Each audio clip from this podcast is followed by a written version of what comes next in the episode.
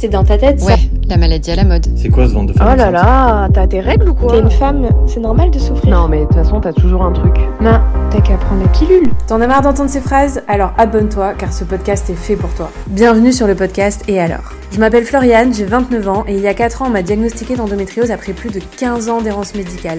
Et alors? Ça m'a réveillée. Pour la première fois de ma vie, j'ai pris conscience que ma seule et unique mission était de prendre soin de moi.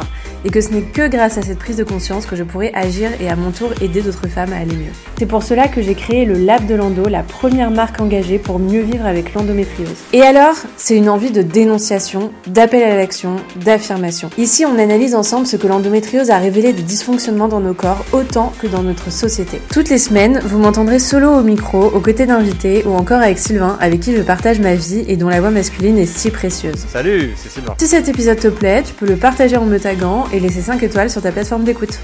Et petit rappel, cet épisode est rendu possible par Le Lab de l'Endo, la première marque de produits naturels engagée pour t'aider à mieux vivre ton cycle menstruel et l'endométriose. Hello à tous, j'espère que vous allez bien. Aujourd'hui, on retrouve Juliette du compte Insta The Real Duchesca. Comment ça va Juliette? Hello Floriane, ça va super bien. Je suis ravie d'être ici. Merci beaucoup pour l'invitation. Avec plaisir. Eh bien, je vais commencer tout simplement par te laisser te présenter, nous dire qui tu es et dans la petite présentation euh, signature du podcast, nous donner trois choses que tu adores et que tu détestes dans la vie. ça marche. Alors moi, c'est Juliette. Je suis euh, une artiste, une entrepreneur et une guérisseuse. J'habite actuellement à Tulum, au Mexique. J'ai vécu les trois dernières années à Amsterdam. Euh, je suis née, j'ai grandi à Paris. J'ai une formation de euh, l'Académie internationale de la danse à Paris euh, qui a duré euh, deux, deux ans et demi. j'ai pas voulu finir la troisième année. Je suis partie en cours de route. C'était trop autoritaire et trop strict pour moi. Je suis plutôt un esprit libre, donc Mm. euh, j'aime garder, conserver et évoluer dans cette liberté.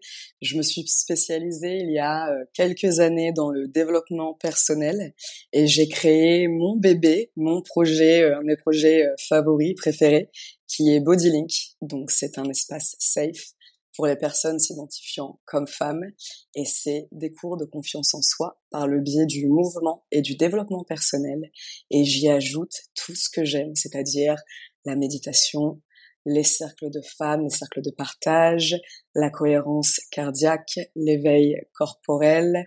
On parle de choses profondes, on essaye de mettre en lumière nos parts d'ombre et euh, c'est une aventure qui dure euh, bientôt euh, quatre ans maintenant une aventure que je n'ai toujours pas quittée, puisque contrairement à l'académie, je m'y sens hyper bien et hyper libre. Et puis, euh, trois choses que j'aime et trois choses que je déteste. Alors, on va commencer par les choses que je déteste pour garder le plus cool euh, pour la fin. Alors, les choses que je déteste, c'est assez compliqué parce qu'il n'y a pas grand-chose que je déteste. Le premier truc qui me vient à l'idée, je pense que tu vas rire, c'est la coriandre. Je déteste c'est vraiment le truc numéro un qui réveille des, des pulsions meurtrières en moi. C'est la coriandre, c'est vraiment le truc que je déteste le plus. Euh, en deuxième position, je dirais que je euh, euh, je déteste les moments où je me sens euh, déconnectée euh, de mon entourage, mais pas que, euh, des gens aussi qui croisent euh, ma route. Les moments où je sens qu'on n'arrive pas à entretenir une communication qui est positive, qui est honnête, qui est vulnérable. Et le troisième truc, je dirais que euh, je déteste les moments où je me mets la pression quand je suis en crise d'endométriose pour être productive, alors que j'aurais juste besoin de repos et d'apporter, euh, de m'apporter à moi la même douceur que je donne aux autres dans mes espaces de guérison. Euh, donc voilà, ça c'est mon top 3 des choses que euh, c'est vrai que le mot détester c'est assez fort. On dirait que j'aime pas beaucoup, que je porte pas réellement dans mon cœur. Ensuite, euh, ça va faire un peu écho à, à ce que je déteste, mais les trois choses que je préfère. Alors la première, c'est la danse, le mouvement, sans aucune hé- hésitation. Euh, ma mère me répète depuis euh, des années que je savais danser avant de savoir marcher. Ça m'a toujours Mmh. fait beaucoup rire cette phrase. Euh, la deuxième, je dirais la connexion euh, humaine. Je trouve qu'il y a rien de plus beau sur terre d'être à même de connecter avec quelqu'un qu'on connaît depuis 5 secondes, 5 minutes, 5 semaines, 5 mois, être capable de se guérir les uns les autres, de s'apporter de la douceur, de s'apporter un amour inconditionnel alors qu'on fait pas forcément partie de la même famille. Je trouve ça mais extraordinaire. Pour moi, c'est une des plus belles forces de l'être humain.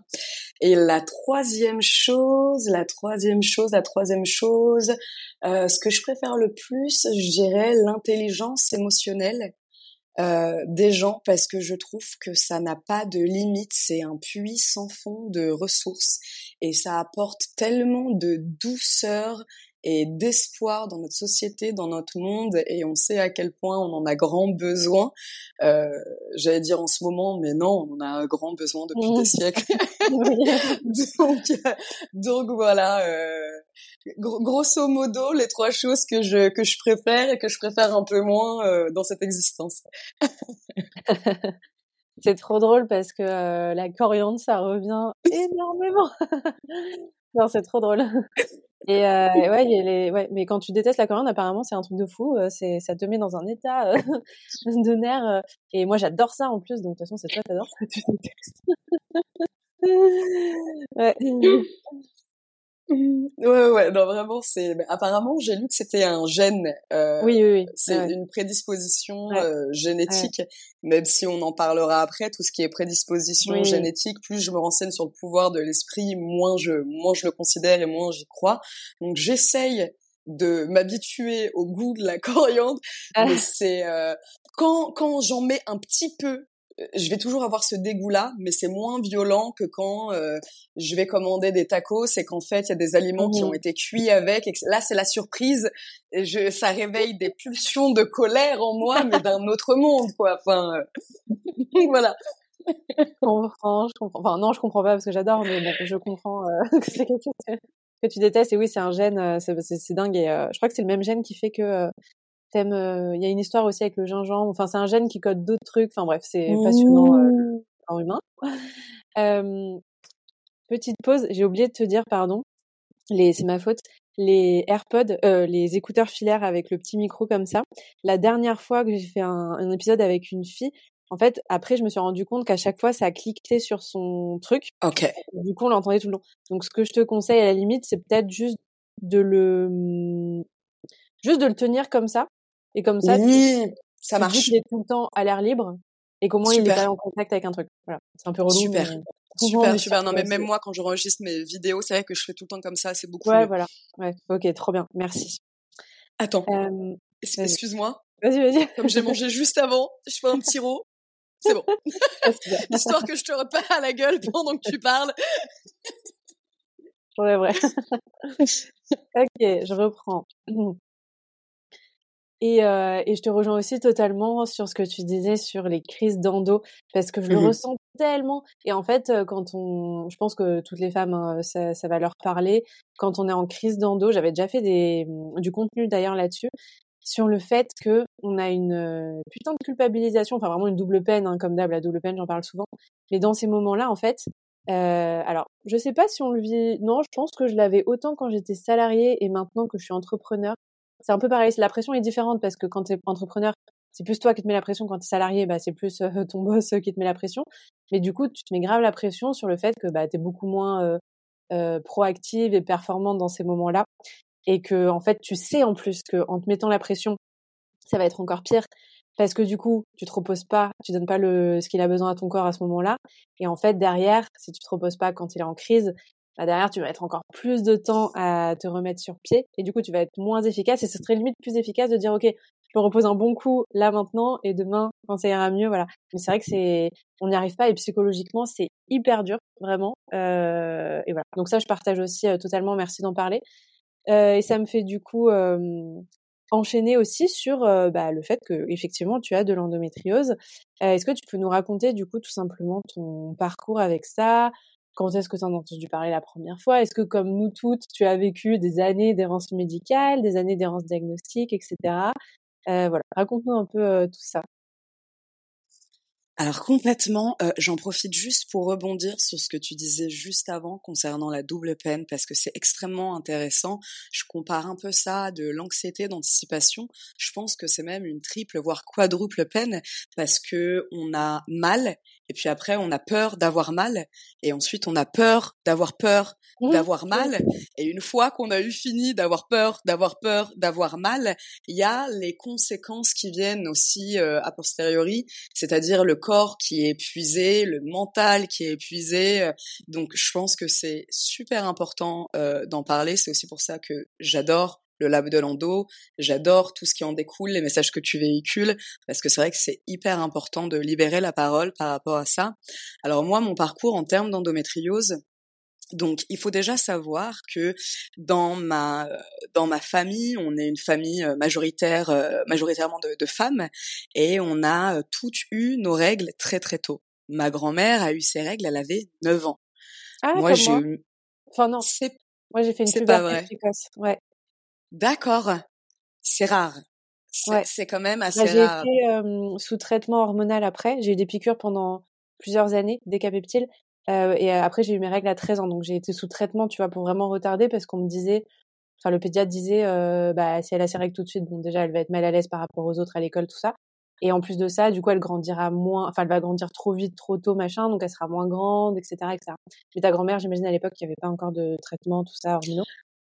Non, effectivement, non seulement il n'y avait pas de traitement hormonaux, mais en plus ma grand-mère euh, est née à euh, est née et a vécu à Oran en Algérie, donc c'était encore moins euh, accessible. De mon côté, j'ai eu mes règles à l'âge de euh, 10 ans mmh. et donc dès l'âge de 10 ans, j'ai eu des règles super super douloureuses. Au bout d'un moment, on s'est quand même posé la question de savoir est-ce que c'est normal de rester alité pendant des jours quand j'ai mes règles? Est-ce que c'est normal d'avoir des changements d'humeur ultra violents? Est-ce que c'est normal de euh, saigner des quantités importantes de sang pendant 6, 7, 8 jours Puis on se rend compte aussi de l'impact euh, sur le corps, sur la santé, à quel point c'est dangereux, puisque derrière tu peux avoir des carences en fer, etc. Mmh. Donc mes parents ont commencé à se poser ces questions-là quand j'avais 16-17 euh, ans, seulement c'était pas du tout démocratisé à l'époque l'endométriose. Donc ils m'ont amené chez un médecin, deux médecins. Ils leur ont tous répété que non, j'avais juste des règles. Juste, j'aime bien le juste mmh. avant avant de dire des règles douloureuses. Vous avez juste des règles douloureuses. Mmh. Enfin bon, j'ai quand même euh, l'envie de me défenestrer à chaque fois que j'ai mes règles et j'ai l'impression que mon corps se retourne contre moi. Donc je pense pas que ce soit juste des règles douloureuses.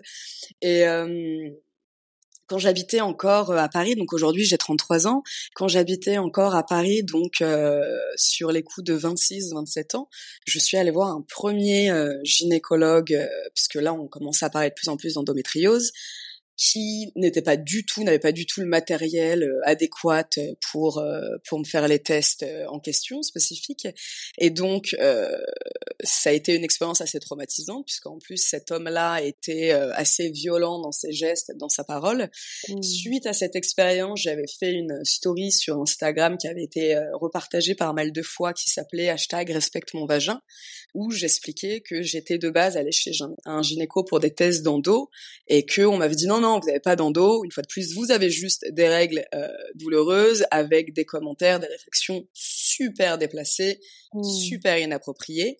Et euh, c'est quelques années après donc il me semble un an et demi après 27, 28 ans, j'avais à cette époque-là, je suis allée dans un centre spécialisé à Étienne Marcel, Mmh. qui est dirigée par des femmes, où là je suis tombée sur une femme, une gynécologue extraordinaire, et donc elle me elle me rentre la sonde, elle commence à faire les tests, elle regarde à droite, elle était toute mignonne, je me rappelle, elle m'a dit ah, vous avez un un ovaire à droite, mais magnifique. je vais c'est la première fois. Alors des compliments on m'en a fait, mais celui-là c'est la première fois de ma vie que je l'entends.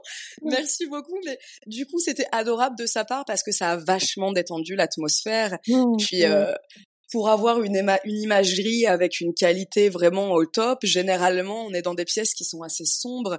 Donc, c'est vrai que ça crée quand même une ambiance où euh, toi, t'es un peu en panique, t'es à moitié dans le noir, euh, t'as pas de culotte, les jambes écartées, tu vois, c'est cool. c'est c'est quand même cool dans ces moments-là d'amener un peu de un peu de douceur, un peu de légèreté. Et puis donc là, elle regarde sur l'ovaire gauche, elle me dit aïe. Donc c'est là qu'on s'est rendu compte que j'avais de l'endométriose euh, mmh. de type 2, donc j'avais un kyste qui à l'époque faisait euh, 3 cm et demi sur 4 cm. Mmh qui était attaché à euh, mon ovaire gauche. Donc tu mmh. m'étonnes que ça faisait euh, 17 ans que je souffrais le martyr à chaque fois que euh, j'avais mes règles et donc euh, quelques jours avant euh, dans mes SPM.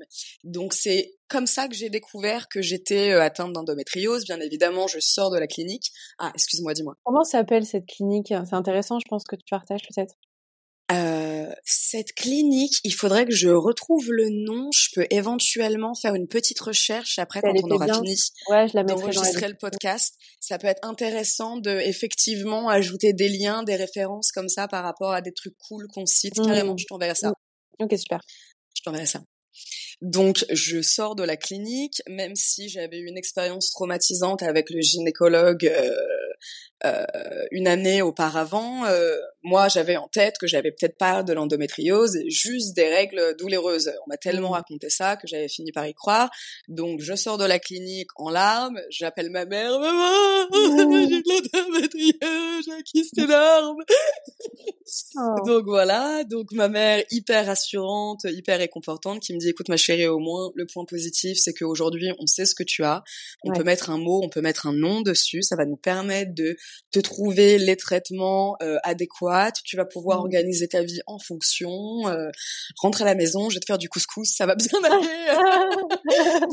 donc, donc voilà quoi. Ok, trop bien le couscous à la fin. ah, c'est cool. Non, mais euh, le, d'ailleurs, ça me fait penser, oui, petite parenthèse sur le fait que le soutien des proches, mais c'est tellement important. Et ça, ça revient très souvent euh, des messages de femmes qui me disent que euh, voilà, dès qu'il n'y a pas le soutien des proches, ça complique tout, euh, que ce soit la famille, les amis ou voilà, parfois il y en a qui comprennent pas du tout, qui, qui lancent des réflexions qui qui empirent vraiment le truc. J'avais fait un contenu d'ailleurs aussi il y a pas longtemps, ça me fait penser sur le fait que en fait les, les réflexions des proches qui minimisent, infantilisent, etc. Ça vraiment ça, hum, ralentit le diagnostic et le traitement de, des femmes en question, tu vois. Donc c'est en fait ils se rendent pas compte euh, souvent la responsabilité qu'ils ont autour de ça. Et voilà, pareil au boulot, les médecins, enfin bref, hein, tout l'entourage. Mais c'est vrai que voilà, c'est vraiment c'est 50% du fait qu'on puisse aller mieux d'être bien entouré, quoi. Complètement, complètement. Bah moi je pars du principe que c'est quand même une condition qui est traumatique. Donc comme pour les autres traumas où on a été victime de A ou de B ou de C, c'est important déjà pour soi de reconnaître que on est victime entre guillemets. Euh, J'entends victime pour moi c'est une une, une phase de guérison, pas un état permanent, bien entendu, mmh. mais c'est important de reconnaître sa condition pour pouvoir aller de l'avant. Et c'est vrai que quand notre entourage ne reconnaît pas euh, cette condition-là, ça retarde en fait cette, euh, cette guérison ou du moins euh, le chemin qu'on entame vers un mieux-être. Et à contrario, quand notre entourage en prend compte et nous considère en tant que femme atteinte d'endométriose, même si on n'est pas que ça, tout de suite on se sent hyper soutenu, hyper épaulé. Euh, et je pense que euh, c'est un, un, sentiment, le, le, soutien et le support qui est ultra important puisque ça vient jouer sur notre psyché et tout est lié, que ce soit le corps, la psyché, le mental, etc. Donc c'est hyper important d'avoir le soutien euh, de ses proches, quoi. Mmh, tellement. Mmh. Et euh, bah du coup merci pour le le parcours de ce, ce, ces premières étapes que tu as eues avec l'endométriose qui était ben, traumatique, hein, malheureusement, comme, euh, comme la plupart euh, des témoignages. Et après, du coup, qu'est-ce qui s'est passé à partir de là? Parce que bon, bah, du coup, maintenant, tu étais au courant. Euh, c'est un peu l'étape où tu te dis, bon, maintenant, qu'est-ce qu'on fait, quoi? Alors, à partir de là, ça a été la débandade. C'est-à-dire que ma petite maman trop mignonne qui me dit au moins on a mis un mot euh, sur ce mmh. que tu ressens, on va pouvoir trouver un traitement adapté. La surprise, on se rend compte qu'il y a quasiment pas de traitement adapté. Mmh. On se rend compte que on a deux options. La première, c'est euh, de prendre la pilule contraceptive en continu Mm. pour bloquer tes règles et donc permettre au kyste de se dégorger, puisque ce qui gorge le kyste endométriosique, c'est que quand tu as tes règles, forcément, ça le fait, euh, ça le fait gonfler. Mmh. Ah, Et puis ça crée des lésions. La deuxième option, c'est de se faire opérer. Mmh. Je me suis renseignée sur l'opération en question, c'est quand même assez violent. Puis j'ai des copines qui se sont fait opérer 17 fois Waouh. Et c'est revenu à chaque fois. Donc après, on parle d'endométriose quand même de type 3, 4, des, des trucs super violents. Mais Mm. je me suis dit non, j'ai pas envie de... Mon corps est déjà traumatisé par la douleur, par la peine, par les kystes, par les lésions, par euh, la dépression que euh, ça génère. J'ai pas en plus envie de prendre le risque de traumatiser mon corps euh, avec euh, cette opération.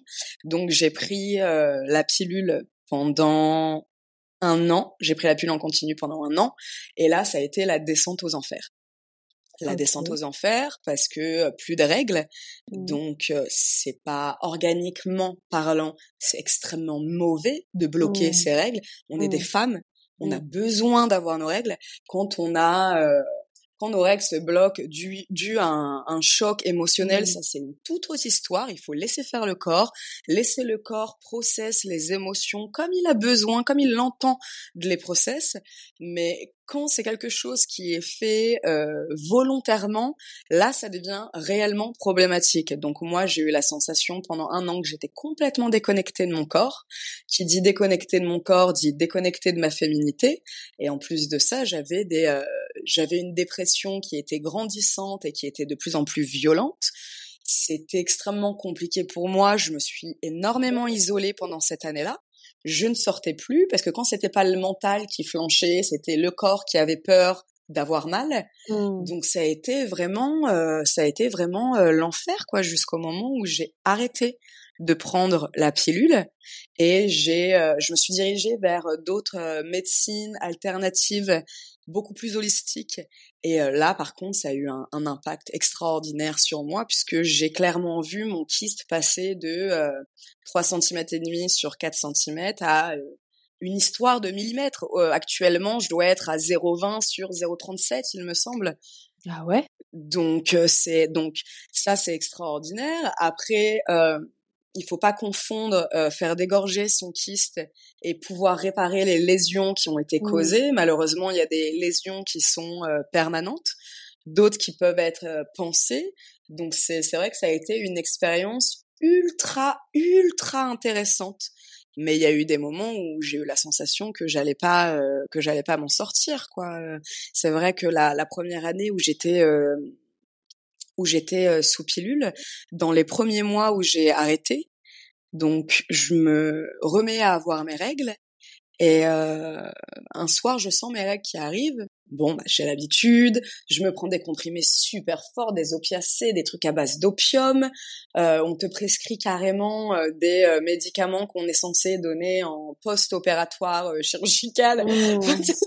des, Ouais. des trucs euh, à Mmh. base de morphine, etc. Et puis toi, quand tu les prends, t'es en mode ouais, bof, j'ai Ouais. quand même mal, tu vois. tu vois? Donc je commence à prendre mes petits médicaments et puis d'un coup d'un seul, la violence de la douleur est telle que je me lève pour aller vomir. Et quand je reviens des, euh, des toilettes, je m'effondre comme un genre de malaise, à moitié inconsciente. Je ne sentais plus mes jambes, mes jambes étaient complètement paralysées. J'avais une douleur qui me paralysait tout le corps, donc je reste à moitié inconsciente sur le sol. Je sais pas combien de temps ça a duré, peut-être une heure.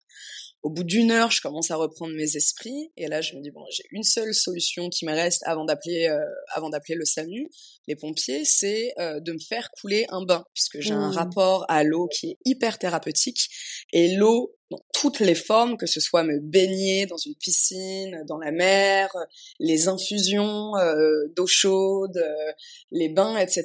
Tout ça, ça a un impact hyper positif sur mon corps, sur mon bien-être. Donc je me dis bon, moi je vais me faire couler un bain, sauf que impossible de me relever. Donc je rampe jusqu'à la... Mmh. Heureusement que j'habitais dans un 30 mètres carrés. Ah oui. Je rampe jusqu'à la baignoire. Je me fais couler un bain comme ça. Et puis, euh, bah, aucune force de me déshabiller. Je me rappelle, j'avais un jogging, un t-shirt et un, un énorme pull à capuche. Je suis rentrée telle quelle dans la baignoire. Mais non. Je suis rentrée ah, ah, ah, bah si, ah, si, Ah si. oui. J'avais juste la force euh, nécessaire pour me Mm. hisser, me mettre dans la baignoire. Donc je me mets dans la baignoire comme ça, ça m'a complètement calmé, heureusement. Mmh. Et puis après, euh, tu vas mieux, donc tu arrives à sortir de la baignoire, tu te déshabilles, t'essayes de prendre un peu soin de toi. Pendant cinq minutes, tu retournes dans ton lit, tu... C'est même pas que tu dors, en fait, tu comates, tu d'un coup d'un seul, tu sais, tu tu t'endors, mais c'est un, un, un sommeil ultra profond parce que Mm. tu es vidé, vidé de ton énergie, vidé de tes Mmh, forces, mmh. t'es traumatisé psychologiquement parce que Ouais. tu viens de vivre. Mmh. Donc heureusement que le cerveau humain a quand même été créé d'une certaine façon pour ne pas tout se prendre en pleine face. Donc dans ce moment-là, je pense que j'ai aussi un peu dissocié.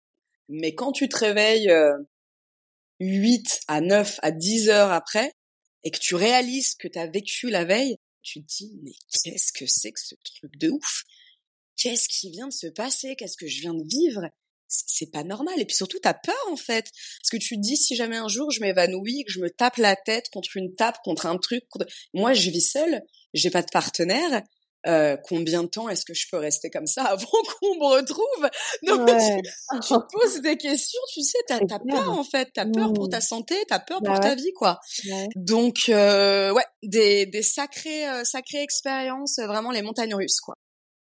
T'avais eu une rupture de kyste, toi, ou c'était, euh, enfin, le kyste s'est résorbé petit à petit euh, par lui-même, et du coup, tu l'as vu aux imageries avant, après, euh, le kyste qui s'est résorbé? Alors, j'ai vu vu la différence de taille du kyste effecti- effectivement puisque je faisais des check-up assez réguliers et c'est quand je suis allée faire un check-up donc après cet épisode-là de d'évanouissement, de bain habillé, etc. Je suis quand même allée chez le gynécologue pour lui en pour lui en parler. C'était quelqu'un que je trouvais très bien à l'époque que je recommanderais pas forcément parce que aujourd'hui c'est une personne qui me convient plus du tout et Mmh. par l'attitude et par euh, la déontologie. Mais à l'époque, cette personne m'a expliqué que ce qui s'est passé, c'est que hum, on a des morceaux de kyste qui parfois peuvent se détacher et les reins vont l'absorber pour pouvoir le filtrer. Et Mmh. donc le gynécologue m'a expliqué que c'était sûrement ça qui s'est passé, cette euh, douleur absolument violente. Il m'a dit que euh, euh, clairement c'est le, le kyste qui explose dans les reins en fait pour euh, pour pouvoir être filtré. Donc c'est comme un genre de de- d'hémorragie interne, mais c'est euh, il m'a dit ah oui oui non mais ce que vous avez vécu en fait c'est dix fois la douleur d'un accouchement sans péridurale Mmh. sans rien. Donc euh, forcément, euh, et puis après oui, en continuant euh, les check-ups, je voyais le, le kyste résorber de plus en plus, et c'est comme ça que j'ai su que j'étais sur la bonne voie et que j'arrivais à apporter euh, la médecine, les médicaments dont mon corps avait besoin. Ok, hyper intéressant. Et euh, parce que là, du coup, quand t'as eu ce- cet épisode-là, t'avais une hémorragie en même temps euh, vaginale ou pas du tout? Ah complètement. Ah oui, oui, ok. Ah Ah complètement, complètement. Enfin, règles? Non, c'était hors? c'était pendant mes règles, c'est-à-dire que moi j'ai vu mes règles arriver, je suis allée Ok. faire pipi. J'ai vu qu'il y avait du sang, je me suis dit bon bah voilà, t'as tes règles, prépare-toi. Je, le- je m'en doutais quand même parce qu'on a généralement des SPM ultra violents aussi euh, en amont, donc je savais que ça allait arriver. Je savais pas quand, mais je savais que c'était plus qu'une question de, de jours, d'heures, voire. Et euh, et donc oui, donc je vais aux toilettes faire pipi, je vois qu'il y a du sang, je me dis bon bah voilà, je me mets un tampon, euh, je prends mes petits médicaments, je me pose dans mon lit tranquillou devant un film Mmh. en disant bah voilà, on connaît euh, on connaît la musique en fait, on connaît la Mmh. chanson, ça fait des années qu'on la chante, euh, on sait ce qu'il faut euh, dans ces moments-là, Mmh. euh, on est équipé. C'est ce que je croyais en fait, non, euh, pas du tout. Et C'est c'est arrivé une demi-heure après que mes règles se soient déclenchées. et- Mmh. je, je souhaite ça vraiment à personne, quoi. C'était d'une violence, mais d'une violence. Et tes douleurs, c'était plutôt localisé, tu sentais vraiment que c'était à l'ovaire que ça travaillait? Ou c'était partout, euh, dont le dos, euh, j'imagine aussi? Mmh, alors moi, c'était beaucoup au niveau des, euh, des ovaires, donc le bas-ventre, au niveau des lombaires, euh, donc la région euh, basse euh, du dos, limite même un peu sacrum coccyx. Mmh. Je sais pas si toi, tu as déjà eu cette sensation-là absolument horrible. Il y a des filles qui en ont fait des vidéos très drôles sur TikTok où tu les vois marcher et d'un coup, c'est comme si elles se prenaient un, un coup d'électricité, tu sais, euh, Ah. un coup de jus dans l'anus et puis elles serrent les fesses et Ah. avant que comme ça. Ça Ah. arrive de nulle part, ça sort de nulle part, c'est hyper douloureux. Mais ouais, c'est vrai que bon, vaut mieux en rire qu'en pleurer au bout d'un moment. Mais du coup, moi, c'est plus ce genre de coup d'électricité que je me prenais euh, euh, dans la région des fesses, dans la région des ovaires, et puis surtout cette sensation de jambes complètement paralysées, quoi, où euh, euh, j'avais du mal à marcher, j'avais du mal à me lever, euh, j'avais du mal à tenir debout. C'est assez compliqué, ouais. Ouais, putain, je vois très bien ce dont tu parles là sur le truc dans l'anus. C'est un enfer ce truc. C'est un enfer.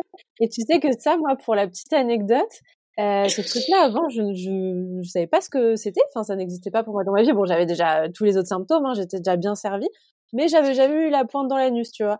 Et en fait, euh, depuis que j'ai arrêté ma pilule, en fait, c'est arrivé, ouais, quelques temps après. Donc, depuis que j'ai arrêté ma pilule, moi, au global, ça allait quand même bien. Bon, les symptômes sont un peu revenus et tout. Mais après, petit à petit, voilà, j'ai continué à trouver euh, mon équilibre, euh, plein de trucs dans ma vie euh, qui allaient mieux. Et du coup, bah, petit à petit, mes douleurs qui sont revenues assez fortes après l'arrêt de la pilule se sont quand même résorbées. Mais par contre, il y a eu ce nouveau symptôme que je n'avais jamais senti de ma vie. Et la première fois que ça m'est arrivé, j'étais là, oh my god, mais c'est quoi ce truc? Genre, je me rappelle, je disais à Sylvain, mais euh, putain, j'ai un nouveau truc là. euh. Je- Alors, note, parce que c'est un nouveau truc euh, sur la liste euh, de l'endométriose dans nos recherches. Là, à chaque fois, on dit, putain, qu'est-ce qu'il y a de nouveau? Et là, ouais, mais, ah, mais un, un délire. Et du coup, maintenant, bah, de temps en temps, voilà, c'est devenu un peu ma petite routine. Pendant mes règles, j'ai ça de temps en temps. De moins en moins violent aussi, je suis contente, heureusement. Mais c'est vrai que c'est l'enfer, parce que quand ça arrive, je suis en mode... Genre, genre vraiment, c'est chelou, quoi. C'est chelou. Et sur le coup, j'ai eu peur. Je me suis dit, oh putain, c'est quoi C'est une nouvelle lésion, machin? Bon, au final, c'est quand même euh, de moins en moins là. Donc, je me dis, ça va aller. Mais euh, très bizarre, ouais. Ouais, c'est. Et il y, a un- il y a un peu ce petit côté euh, surprise, surprise. Ouais. Tu vois, c'est vraiment ce petit côté euh, surprise. euh, On m'attendait pas, mais je suis quand même là, quoi. Allez, cadeau. Genre, Cadeau de Noël. Ouais, ouais, ouais. C'est pour moi, ça me fait plaisir. Ah. Ouais. Non, non, l'enfer, euh, ce truc. Mais euh, bon, ouais, en tout cas, t'as été pas mal servi aussi euh, niveau symptômes, toi. Et du coup, euh, comme je demande souvent, euh, tu peux nous décrire aussi. Bon, là, tu nous as décrit tes pires crises et tout. Est-ce que, euh, est-ce que au quotidien, mais bon, voilà, pour finir un peu le, le package, est-ce que au quotidien, tu veux nous raconter un peu aussi, c'était quoi les pires trucs, tu vois? Parce que t'as les troubles urinaires, les troubles digestifs, douleurs pendant les rapports, fatigue chronique, euh, douleurs neuropathiques. C'était quoi un peu toi ta, ta checklist Ouh. Ma, ma, ma checklist euh, du bonheur venant tout droit, euh, co- coming from heaven.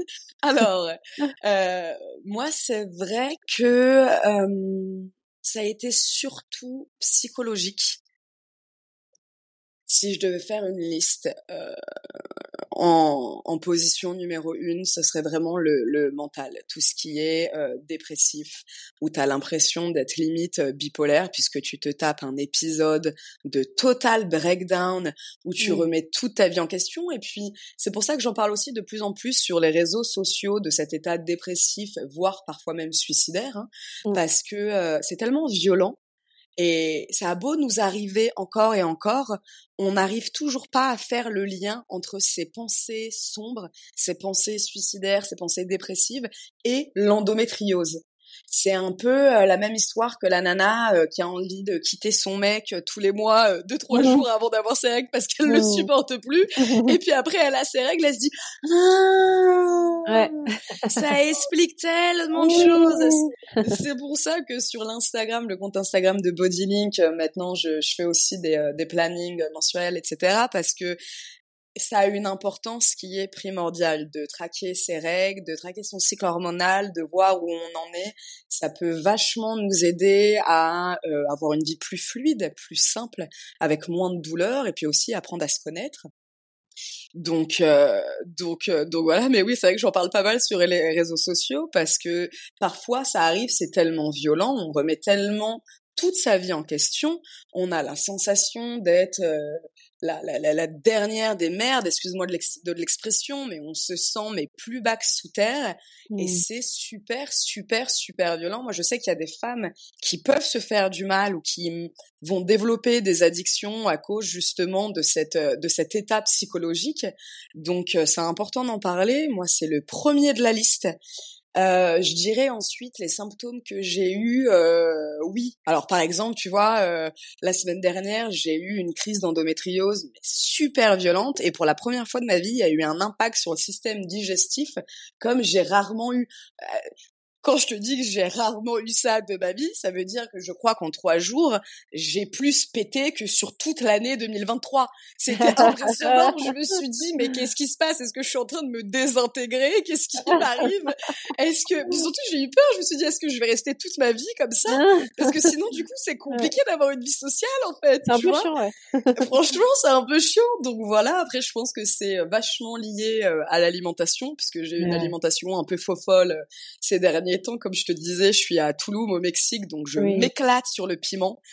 Autant, euh, ouais, Autant le café, j'ai pas du tout eu de mal à couper, l'alcool, j'ai pas du tout eu de mal à, couper, mais c'est vrai que le piment, c'est un peu toute ma vie, donc il y a des moments où je me lâche, je l'ai, je l'ai payé derrière, je l'ai bien bien payé, et puis après c'était plus au niveau, euh, c'était plus au niveau euh, corporel où je pense que je, j'ai énormément dissocié parce que j'avais la sensation que j'avais la sensation que mon corps se retournait contre moi. Mmh, mmh. Aujourd'hui, j'ai la chance d'évoluer euh, dans ce projet dont je t'ai parlé qui s'appelle Bodylink, où je fais beaucoup de bien à tout un tas de femmes autour de moi, mais quand je leur fais du bien à elles, je me fais tout autant de bien à moi aussi. Donc j'ai ajouté des nouveaux concepts dans ce projet, de la méditation guidée avec du stretching profond, etc. Donc c'est aussi des concepts que j'intègre à mon quotidien, à mon emploi du temps euh, aussi souvent que possible. Donc c'est vrai que ça m'a aidé à re-rentrer dans mon corps, à reconnecter avec ma féminité, à identifier mes zones à stress, mes blocages énergétiques, émotionnels. Mais c'est vrai que ça a été très compliqué, euh, surtout en tant que danseuse, puisque j'avais la sensation d'être coupée de mon corps. Donc comment tu veux être performante, comment tu veux pouvoir toucher les gens, toucher un public quand t'es danseuse, mais que t'as en permanence la sensation d'être déconnectée de ton corps. Donc ça, je pense que ça a été euh, la tragédie de ma vie pendant quelques années avant de complètement changer mon état d'esprit et de me rendre compte que euh, la vie n'arrivait pas contre moi, mais pour moi, et mmh. que la souffrance, la la souffrance, la peine, la frustration, l'angoisse, tout ça, c'est des excellents, excellents professeurs à l'école de la vie. Et j'ai changé mon état d'esprit euh, en me disant j'ai peur d'avoir mal, j'ai peur de bouger, j'ai peur de danser, alors que c'est clairement ma mission de vie de danser. C'est ce pourquoi j'ai été mise sur Terre. clairement, il y a rien qui me procure autant de bien-être et de bonheur. Et euh, je suis passée de cet état d'esprit à euh, et si en fait j'essayais d'explorer de nouvelles façons de me mouvoir? Et si j'essayais d'explorer de nouveaux chemins avec mon corps?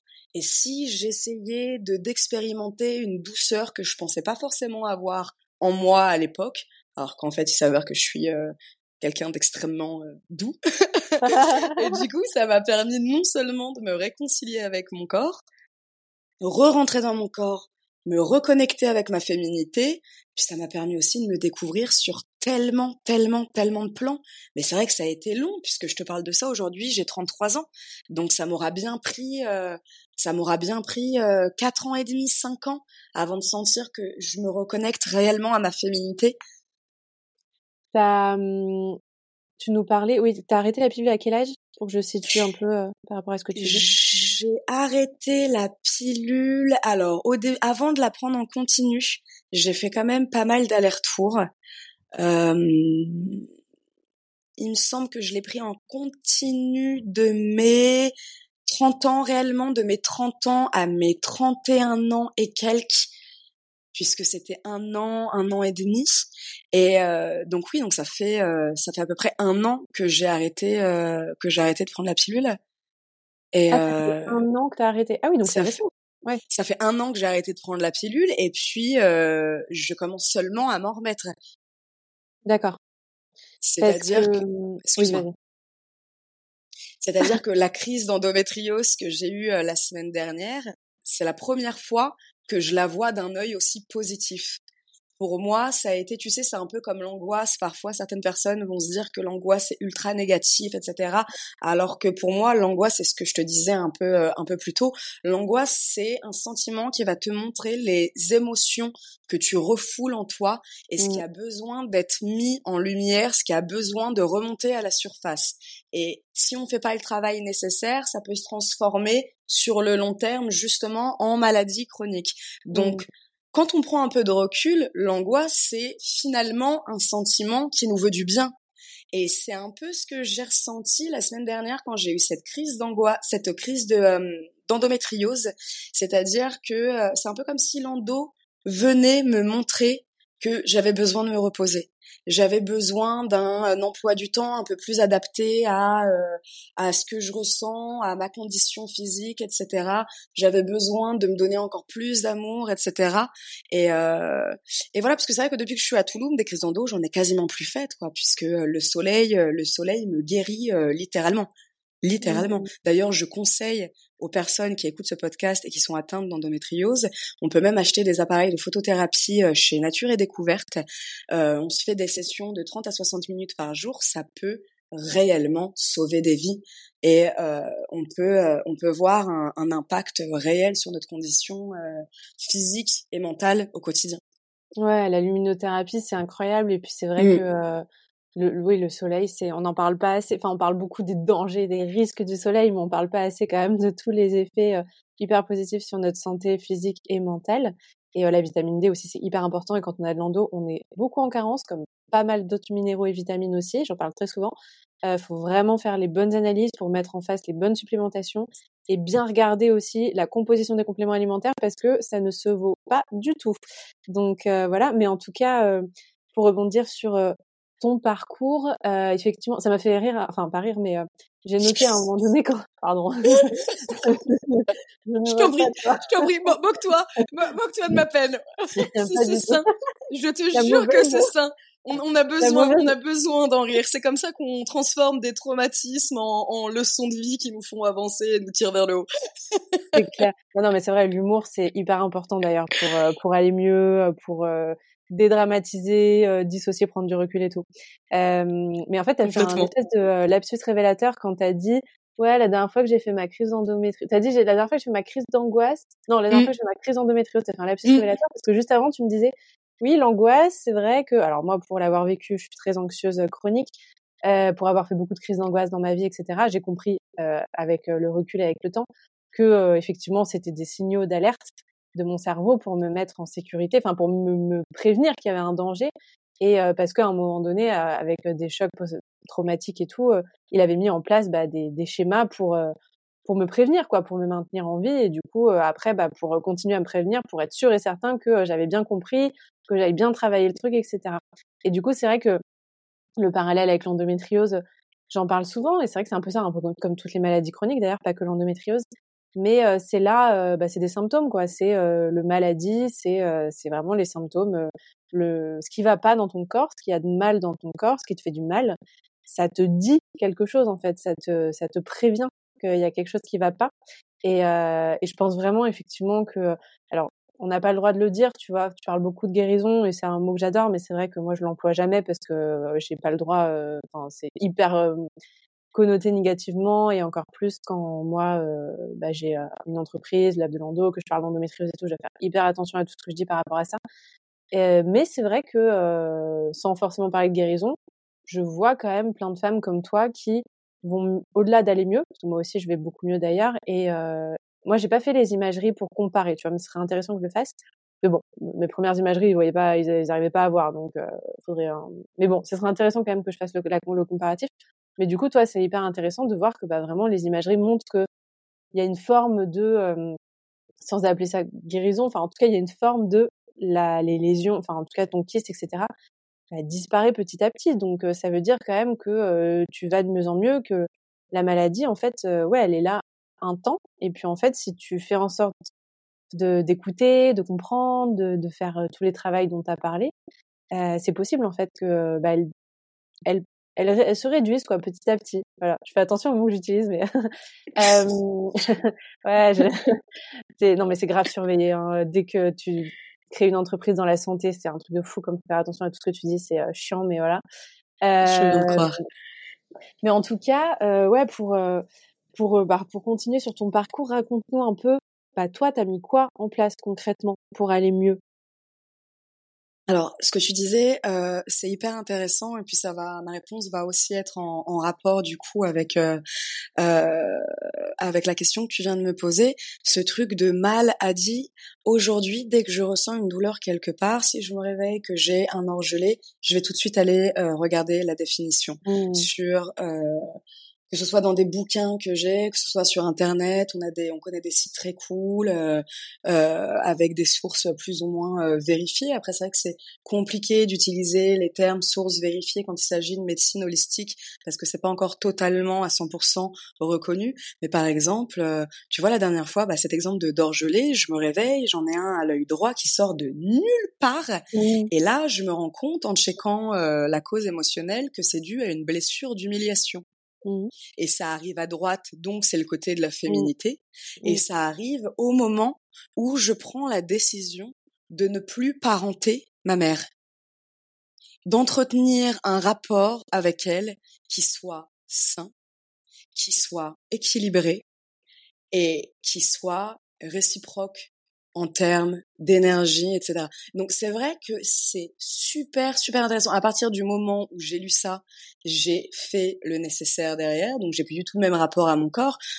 Aujourd'hui, je vais m'allonger, donc moi je fais aussi des soins euh, énergétiques. Mmh. Aujourd'hui, je vais m'allonger, je vais me faire un soin énergétique. C'est quelque chose euh, euh qui est euh, qui est de famille. Ma sœur, ma grande sœur le, le, fait. Elle est aussi naturopathe. Elle est en train d'ouvrir un, un cabinet à Marseille.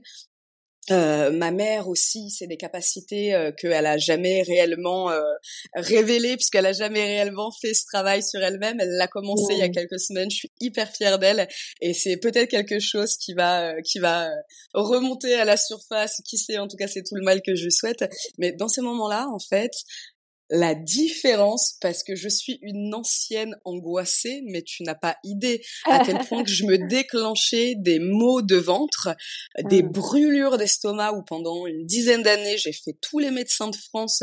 Tout le monde me dit mais non, vous n'avez rien, votre euh, votre estomac, mmh. vos intestins sont en parfait état, jusqu'à ce que je tombe sur mon énergéticien qui lui me dit bah oui bien évidemment parce que tu sens énormément de choses et que tu n'as jamais réellement appris à protéger nettoyer tes énergies mmh. donc on sait très bien que l'estomac c'est un des cerveaux du corps humain si ce n'est même le premier mmh. surtout pour les gens qui sont hypersensibles on va tout de suite tout prendre dans les tripes. Puis moi, je suis quelqu'un de super passionné, donc tout passe par l'estomac, les intestins euh, dans un premier temps, et puis c'est le cerveau qui vient analyser euh, par la suite. Mais euh, dans ce moment-là précis, je m'allonge, je me fais un soin énergétique, je me prends dans les bras et je me parle à moi-même en me disant c'est ok, tout va bien, merci de me montrer des choses qui ne vont pas et des choses que je refoule. Et je me parle, je me dis, je te vois, je t'écoute, je t'entends, tu comptes, t'as de l'importance, je te comprends, je suis là pour toi.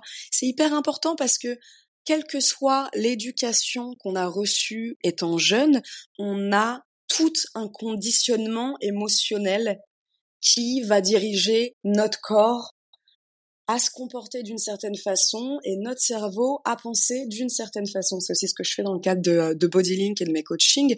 J'aide les femmes à déprogrammer leur cerveau, leur corps, et puis à reprogrammer leur cerveau, leur corps avec des croyances qui ne sont plus limitantes et qui leur permettent de réellement révéler leur plein potentiel et puis surtout se sentir bien avec elles-mêmes parce que ça c'est vachement important. Donc c'est vrai que le fait de et d'un côté découvrir plein d'espaces de euh, guérison, de réappropriation, de réappropriement, réappropriation, mmh, réappropriation, de découvrir plein d'espaces où on se réapproprie nos corps, notre esprit, notre personnalité, tout ça, ça m'a énormément aidé. Et puis j'ai eu aussi quelques mentors qui m'ont formé, donc comme je te le disais, euh, aux soins énergétiques, aux mouvements thérapeutiques et euh, médicinal. Quand j'étais euh, à Bali l'année dernière, les soins énergétiques, ça c'est quelque chose que j'ai beaucoup fait en étant en France. Là, je suis en Amérique latine, je me forme à la thérapie par le feu. Donc c'est non seulement des choses que j'apprends pour pouvoir euh, exercer cette vraie euh, transmission de, euh, de savoir dans le cadre de mon travail, mais du coup ça a un réel impact sur ma personnalité aussi. Donc j'étais quelqu'un d'ultra angoissé qui pouvait limite vomir de stress parfois quand j'allais à des castings ou des auditions de danse, mais j'étais dans un état, mais je me, mais je me traumatisais. Il me fallait quatre jours pour m'en remettre derrière, quoi. j'étais plus capable de rien. Et j'étais un légume. Je comatais sur mon lit. J'étais mes 36 pieds sous terre. Donc, aujourd'hui, c'est vrai que quand je repense à cette femme-là, je me dis, mais qui est-elle?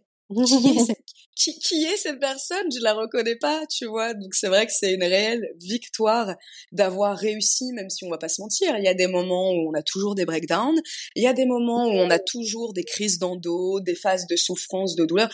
Mais la façon dont je les gère aujourd'hui et dont je me gère à travers ces crises, c'est pour moi la plus belle, la plus grande satisfaction est la plus grande victoire de ma vie. Au-delà de tout le matériel, de toutes les richesses, de tous les titres euh, sociaux, etc. Pour moi, ça, je te dis ça, j'ai des frissons. Pour moi, mmh. ça, c'est réellement ma plus belle victoire. D'être capable de me donner un amour inconditionnel et de savoir reconnaître et répondre à mes besoins et mes attentes. Quand je me retrouve un peu trigger, c'est juste extraordinaire, en fait. C'est juste extraordinaire, quoi. Waouh. ouais, c'est franchement c'est cool de s'aimer. C'est cool de s'aimer, il en découle plein de trucs euh, super sympas quoi. c'est génial.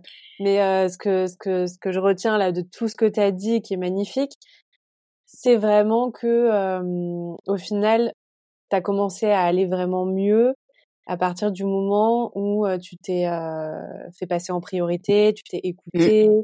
Tu t'es occupé de toi, tu as remis de la bienveillance, de l'amour envers toi. Et c'est là que ça a tout changé en fait. Après, j'imagine qu'à côté, tu as fait euh, comme tout le monde, euh, enfin comme euh, ce qu'on entend. voilà, pour aller mieux avec l'endométriose, effectivement, il faut avoir une alimentation que tu adaptes un peu. Il faut bah, réduire ton stress, voilà, même au quotidien. Peut-être voilà, se supplémenter de la bonne manière, voir des naturopathes, des ostéopathes, des kinés, tout ça, tout ça. Mais, euh, mais en tout cas, toi, vraiment, la grosse diff, ça a été euh, sur ça, quoi. Et c'est vrai que ça me parle, parce que bah moi, c'est pareil, en fait. c'est vraiment pareil, tout simplement. ah oui, hein.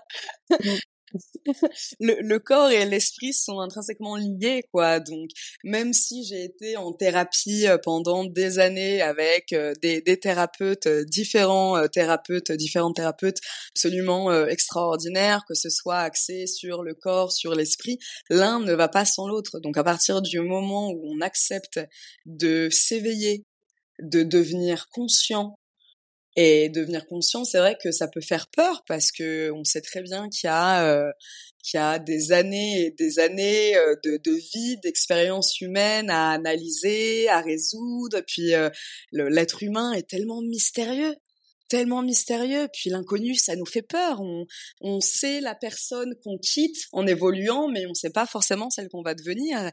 Et ça, ça peut être effrayant. On a l'impression de, de sauter euh, dans, dans le vide, dans un trou noir, alors qu'en fait, euh, c'est en général le début d'un voyage d'amour inconditionnel avec soi et donc avec les autres assez extraordinaire et si on n'est pas sur terre pour ça alors pourquoi? Franchement. Ah oui on se le demande hein. mais, bah non, mais c'est vrai c'est vrai que c'est c'est incroyable. Après c'est vrai que c'est ça peut prendre du temps c'est vraiment pas facile euh, et, euh, et puis c'est physique en fait. Ton cerveau il est habitué à faire des connexions neuronales qui sont toujours les mêmes et pour faire des nouvelles connexions neuronales c'est vraiment tout un changement de, de système de programmation neurolinguistique quoi. Et ça ça se travaille à plein de niveaux différents mais en tout cas, c'est passionnant. Enfin, merci pour ce message d'espoir là que tu apportes aussi beaucoup. Alors, c'est vrai que que voilà, pour toutes les femmes qui nous écoutent, s'il y en a qui sont encore au stade où elles sont dans la galère totale et qu'elles se disent que bah, pour elles, ça leur paraît complètement lunaire d'aller mieux avec l'endo parce que bah, les lésions sont énormes, le stade est hyper avancé, par comme tu disais, bah, tu as des copines qui ont fait des opérations, des dizaines d'opérations. C'est vrai que dans ces parcours-là, c'est compliqué. Mais voilà, autant la médecine classique peut vraiment nous aider sur tout ça, parce que bah, quand il y a des lésions, évidemment que parfois il faut se faire opérer, faut prendre la pilule, il faut prendre des médicaments, faut prendre des traitements.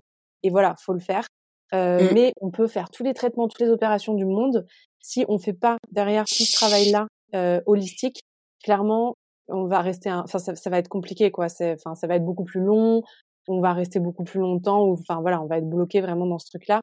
Et voilà, ça suffit pas, mais c'est vrai que ça, c'est hyper important. Enfin, c'est essentiel en fait, vraiment pour pour s'en sortir. Euh, donc merci, merci pour pour tout ça. Et et pour pour aller un peu vers la fin de l'épisode, est-ce que tu peux nous parler de Bodylink? Tu nous as un peu, tu nous en as un peu parlé tout à l'heure, mais raconte-nous un peu qu'est-ce que c'est. Alors donc comme je te disais, Bodylink c'est vraiment un espace euh, safe pour les personnes qui s'identifient euh, comme euh, comme femmes pour reprendre le pouvoir sur leur corps et leur esprit. C'est important. quand j'ai grandi dans le milieu de, de la danse, je me suis rendu compte que j'étais dans des espaces qui n'étaient pas du tout bienveillants, où on était vachement en compétition les unes avec les autres, et j'avais envie de créer quelque chose qui dénote un peu. Et je me suis dit aussi parce que je pense, j'ai grandi avec euh, mes sœurs, j'ai une grande sœur, une petite sœur, euh, et puis ma mère. On a grandi, euh, on a grandi toutes les quatre, et je pense que quelque part, c'était un peu pour moi l'héritage de ce que j'ai appris en grandissant avec des femmes pour aller, pour aller et rester un peu dans cette continuité où j'ai toujours toujours aimé me retrouver avec des femmes euh, à la pleine lune dans la forêt, à, euh, à, chanter et à danser autour d'un feu aussi perché que ça puisse euh, que ça puisse paraître. Ça a toujours été mon truc à moi. Et donc j'ai eu cette envie de, de recréer recréer cet espace-là, surtout à une époque, à une ère où il y a des mouvements en place comme le mouvement MeToo, les mouvements euh, féministes, quel que soit le, type de féminisme auquel on s'identifie. Je pense qu'il y a euh, toutes les formes de féminisme sont euh, sont bonnes bonnes à prendre. Il y a du positif à retenir partout. Et j'avais envie de mélanger ce côté féministe, ce côté mouvement, ce côté développement personnel, ce côté powerful, ce côté tribu, gang de meufs ensemble qui se font du bien qui se tirent les unes les autres vers le haut, qui partagent leur expérience. Et c'est vrai que quand j'ai commencé, par exemple, je fais aussi pas mal de, cercles de partage, guérison, manifestation, aussi des cercles, euh, des cercles de féminité sacrée à la, à la pleine lune. Et dans le cadre de ces cercles, donc, on va partager euh, quelques expériences de vie, euh, ce qu'on traverse à un certain moment. Et c'est fou de voir que même si on a une qui est à Bali, l'autre qui est au Mexique, l'autre qui est en Belgique, en France, en Italie, en Espagne, bah, on vit plus ou moins les mêmes choses. On est toutes connectées les unes aux autres. Et c'est là que je me suis rendu compte de euh, la, puissance que peut euh, abriter une femme. Et euh, je me suis dit, c'est vrai qu'on n'en est pas souvent consciente. Donc il faut des espaces où on réalise à quel point on est puissante, à quel point on n'a pas besoin d'aller chercher quoi que ce soit à l'extérieur. On a déjà tout ce qu'il nous faut en nous. On a juste besoin de quelques petits outils. Euh, c'est pour ça que je dis tout le temps que je ne guéris pas les gens, je les aide à se guérir eux-mêmes. c'est un mmh. accompagnement, c'est une guidance à travers tout ce que j'ai appris depuis des années, mes formations, etc. Donc voilà, donc on a les, les stages qui durent euh, deux heures, qui sont limités à 15 personnes, où euh, là on a une première heure avec de la méditation, un cercle de partage, euh, de l'éveil corporel, des exercices pour justement re-rentrer dans son corps, réassocier son corps et son esprit. La dernière heure, c'est une chorégraphie euh, assez sensuelle et assez simple. On a ce concept-là. On a aussi les cours de méditation guidée et stretching euh, profond, où euh, ça dure une heure. C'est une méditation guidée qui a été écrite par mes soins. Et puis, on a une dizaine de positions d'étirement qu'on garde cinq minutes chacune pour vraiment pouvoir favoriser la détente de la fibre musculaire. Qu'est-ce qu'on a d'autre? On a les cercles de partage dont je te parlais. Euh, donc, euh, donc voilà, je, je, je crée des nouveaux concepts tous les deux trois mois, surtout quand je me retrouve dans des endroits où je suis hyper inspirée avec tout plein d'autres femmes et c'est euh, c'est c'est assez cool, c'est assez cool quoi. C'est génial. Et tes profs de, de danse aussi, et ça, ça t'a aidé Avec Lando, tu disais, donc tu, tu donnes aussi des cours de danse? Je donne, je donne aussi des cours de danse. Alors, je donne des cours de danse depuis que je suis à, euh, à Toulouse parce qu'il y a un réel public pour les nanas sont super fans. Donc il y a euh, trois choses que je euh, que je fais. Tout ça, tu vas voir, c'est plus ou moins lié. Il y a des cours de danse en talons des cours oh. de danse floor rock. Donc ça, c'est vraiment le travail du sol, c'est-à-dire les jeux de jambes, le rapport avec euh, le sol, l'aisance corporelle, savoir jouer entre euh, le poids de son corps et justement euh, le sol. Et puis, il y a aussi des cours de danse hip-hop féminin, assez euh, girly. Euh, c'est un mélange de cabaret et de hip-hop puisque c'est euh, c'est plus ou moins mes influences. Et et donc et donc voilà. ça c'est trop cool et ça c'est un des trucs qu'il faudrait que j'explore un peu plus dans ma vie à un moment donné. la danse, j'ai exploré plein de choses, mais c'est vrai que la danse c'est un des, des trucs que j'ai le moins exploré. Et je pense que le fait d'être d'avoir de l'endo, d'être dissocié de mon corps, de détester mon corps, de mmh. d'avoir des crises de douleur tout le temps et tout, ça nous... Alors toi, tu étais déjà dans la danse, il y a plein de femmes qui sont déjà, soit parce qu'elles sont passionnées, soit parce que bah, elles sont dans cet univers-là. Mais euh, ouais, je pense que c'est mmh, quand on a de l'endo et qu'on n'est pas forcément connecté à ces univers euh, corporels, euh, on a moins de, mmh, on a moins la curiosité de se dire, euh, on a l'impression pas qu'on n'est pas légitime, mais tu vois que euh, c'est pas pour nous parce que bah nous, voilà, notre corps, c'est de toute façon c'est la galère et on a on a du mal à se remettre dans l'amour de son corps, la valorisation de son corps, la bah déjà se réassocier complètement à son corps et vraiment se sentir bien dedans, lui faire confiance, et du coup en faire vraiment un outil artistique où on s'y sent bien, où on y prend du plaisir, etc. Euh, je trouve que c'est c'est mmh, c'est souvent le, la problématique et du coup la, la danse et ce genre d'activité ça peut vraiment aider, je pense à enfin voilà, t'es la première convaincue de ça, mais euh, moi ça ça me ça me donne vraiment envie de d'explorer ça aussi de plus en plus. Euh, maintenant que j'ai j'ai réhabité mon corps petit à petit, je pense que c'est aussi la, la prochaine étape. Donc euh, merci et puis bah merci pour tout ce que tu nous as raconté sur Bodylink. C'est hyper inspirant et, euh, et ça fait du bien, euh, même de temps en temps de parler, je trouve ça ça, mmh. ça fait du bien, ça fait du bien. Euh, Complètement. Il en faut, il en faut vraiment des projets comme ça. Complètement. Merci à toi. J'ai adoré ce moment. C'était super intéressant de pouvoir échanger, euh, justement aussi d'avoir le point de vue de quelqu'un qui est pas forcément dans ce milieu de la danse et euh, moi, ça me permet. Moi, j'ai grandi là-dedans, donc c'est vrai que d'avoir l'opinion et le ressenti de quelqu'un qui parfois se sent un peu étrangère à ce concept-là, je trouve ça aussi euh, vachement cool. Et euh, ça m'aide à répandre un peu plus ce genre de mouvement et d'expliquer aux femmes aussi que dans une société où on a été éduqué pour plaire en permanence à autrui, c'est aussi parfois bien de faire les choses pour se plaire à soi-même et se séduire soi-même. Et c'est aussi ce que j'essaye de, de, véhiculer comme message avec Bodylink et avec tous mes espaces, euh, mes espaces dansants. Donc merci, merci à toi, c'était hyper intéressant. Ouais, j'ai adoré aussi notre conversation. C'était euh, vraiment euh, comme j'aime, autant autant intéressant au niveau même technique, tu vois. Genre, on a on a analysé pas mal de de choses autour de, de, tout ce qui se joue autour de l'endométriose parce qu'il se joue tellement de choses différentes. Mmh. Et, euh, et, voilà, tout en, tout en apportant un peu euh, bah, tous ces messages d'espoir qui sont hyper importants et, euh, et que, que j'ai vraiment envie de, de, véhiculer à toutes les femmes qui nous écoutent, euh, qu'elles euh, qu'elles sachent qu'il y a des solutions pour aller mieux, que parfois ça prend du temps, que c'est très compliqué, on ne dit pas du tout que c'est facile, bien au contraire, mais euh, mais faut vraiment avoir confiance en, en la vie et vraiment il y a, y, a, y a plein de solutions pour aller mieux. Donc, mmh. euh, bah, je vous invite à aller euh, regarder ce que fait Juliette. Je mettrai tout, du coup, euh, ta description, les liens, etc., dans la description pour les personnes qui veulent te contacter ou regarder ce que tu fais. Et, Super.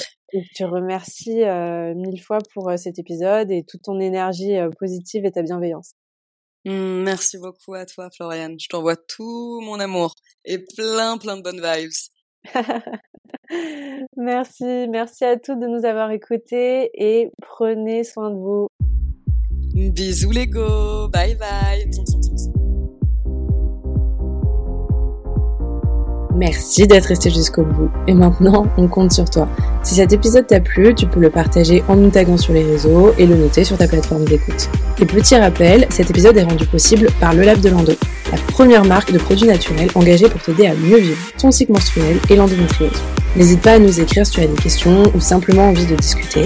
Sur les réseaux ou par mail, on répond à tout le monde. À bientôt!